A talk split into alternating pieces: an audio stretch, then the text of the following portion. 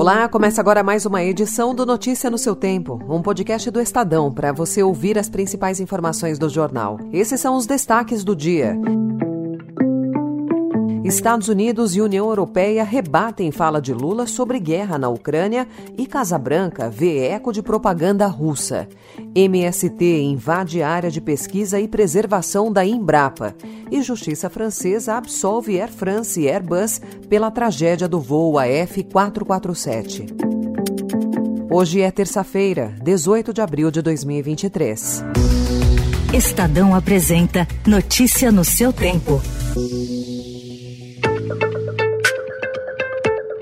No dia em que o chanceler russo Sergei Lavrov foi oficialmente recebido em Brasília, os Estados Unidos e a União Europeia enviaram duras respostas ao governo brasileiro após o presidente Lula ter acusado a Ucrânia de ser a responsável por uma guerra no qual ele é vítima de invasão. A construção da guerra foi mais fácil do que será a saída da guerra porque a decisão da guerra foi tomada por dois países.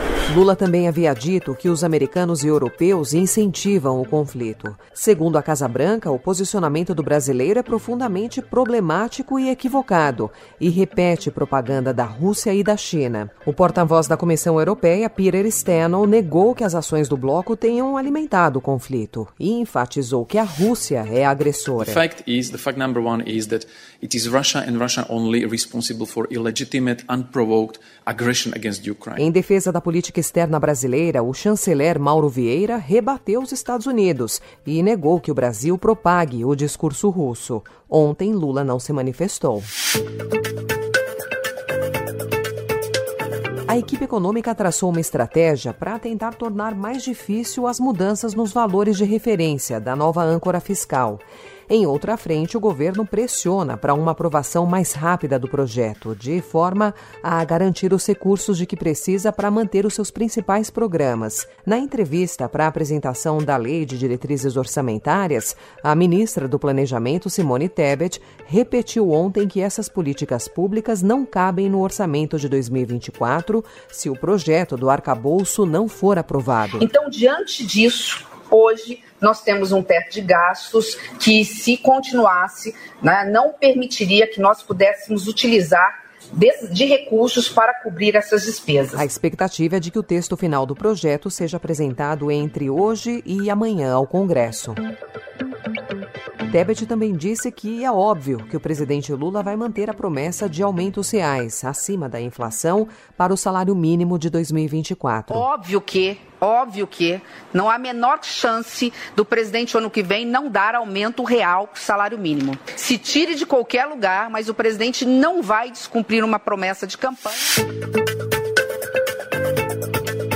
Também em economia, destaque para a decisão do governo Lula em taxar as empresas e os apostadores que operam no mercado de apostas esportivas no Brasil. Os apostadores serão taxados em 30% sobre os valores dos prêmios. Haverá uma isenção para ganhos que fiquem dentro do valor da primeira faixa livre do imposto de renda, que atualmente está em 1.903 reais. A informação foi divulgada pelo assessor especial do Ministério da Fazenda, José Francisco Mansur. Arrecadar aquilo que for justo e que possa ser aplicado naquilo que o governo tem que prover: saúde, educação, desenvolvimento social, é, igualdade, distribuição de renda.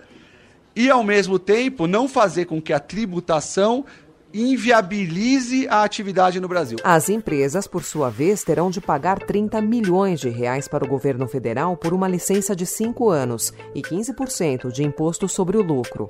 A medida provisória será assinada ainda neste mês.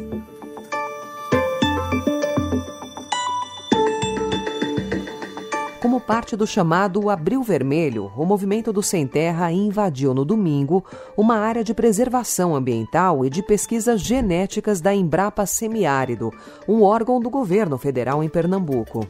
A Embrapa divulgou um comunicado em sua página oficial na internet dizendo que a invasão de terras agricultáveis é inaceitável. Só que depois o texto foi republicado em uma página secundária sem o uso desse termo. A retomada das invasões causa desgaste ao governo, porque confirma a previsão de opositores e de setores econômicos de que a prática voltaria com força no terceiro mandato de Lula. O ministro do Desenvolvimento Agrário e Agricultura Familiar, Paulo Teixeira, solicitou a desoneração desocupação das áreas para a manutenção do diálogo entre movimentos sociais e o governo federal.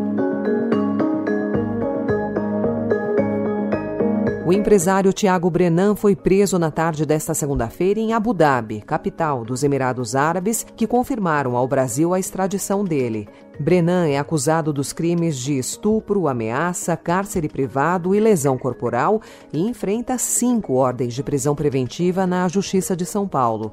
Ainda não há informações sobre a data de chegada dele. Recentemente, Brenan gravou um vídeo publicado no YouTube onde pede desculpas por agressões a Mário Sarrubo, procurador de Justiça de São Paulo, e diz que acabará preso injustamente. Mas aí tudo é distorcido, tudo é. Você é o vilão, você é o jeito pior do mundo. Eu vou me apresentar, provavelmente vão me prender injustamente. O processo criminal de maior repercussão é o da modelo Helena Gomes, que foi agredida pelo empresário dentro de uma academia em São Paulo.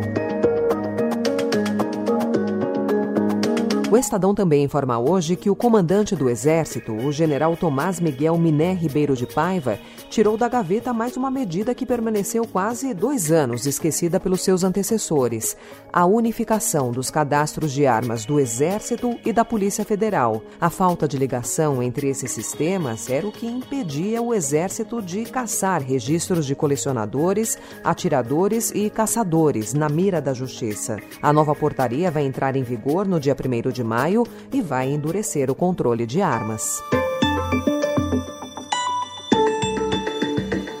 A justiça francesa absolveu ontem a fabricante europeia Airbus e a companhia aérea Air France pelo acidente do voo AF447 que fazia a rota Rio-Paris em 2019 há quase 14 anos. Os 216 passageiros e 12 tripulantes a bordo morreram. O Tribunal de Paris considerou que, embora as duas empresas tenham cometido falhas, não foi possível demonstrar relação de casualidade segura com o acidente. O representante dos parentes das vítimas mas falou em decepção do ponto de vista civil e criminal. Il y a une responsabilité. Alors la nuance pénale, civile, on est dans une enceinte de justice et il est normal que la justice dise le droit. E para encerrar, a informação de que Eslováquia, Polônia e Hungria interromperam ontem as importações de grãos da Ucrânia, abrindo uma crise dentro da União Europeia. A decisão foi motivada pelo excesso de oferta e problemas logísticos que causaram uma queda no preço e protestos de agricultores locais. O governo ucraniano e a Comissão Europeia classificaram a medida de inaceitável.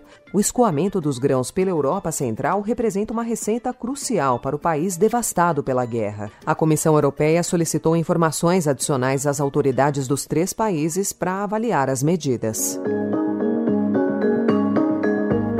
Essa foi mais uma edição do Notícia no seu tempo, com apresentação e roteiro de Alessandra Romano, produção e finalização de Gustavo Lopes. O editor de núcleo de áudio é Manuel Bonfim. Obrigada pela sua escuta até aqui e até amanhã. Você ouviu Notícia no seu tempo.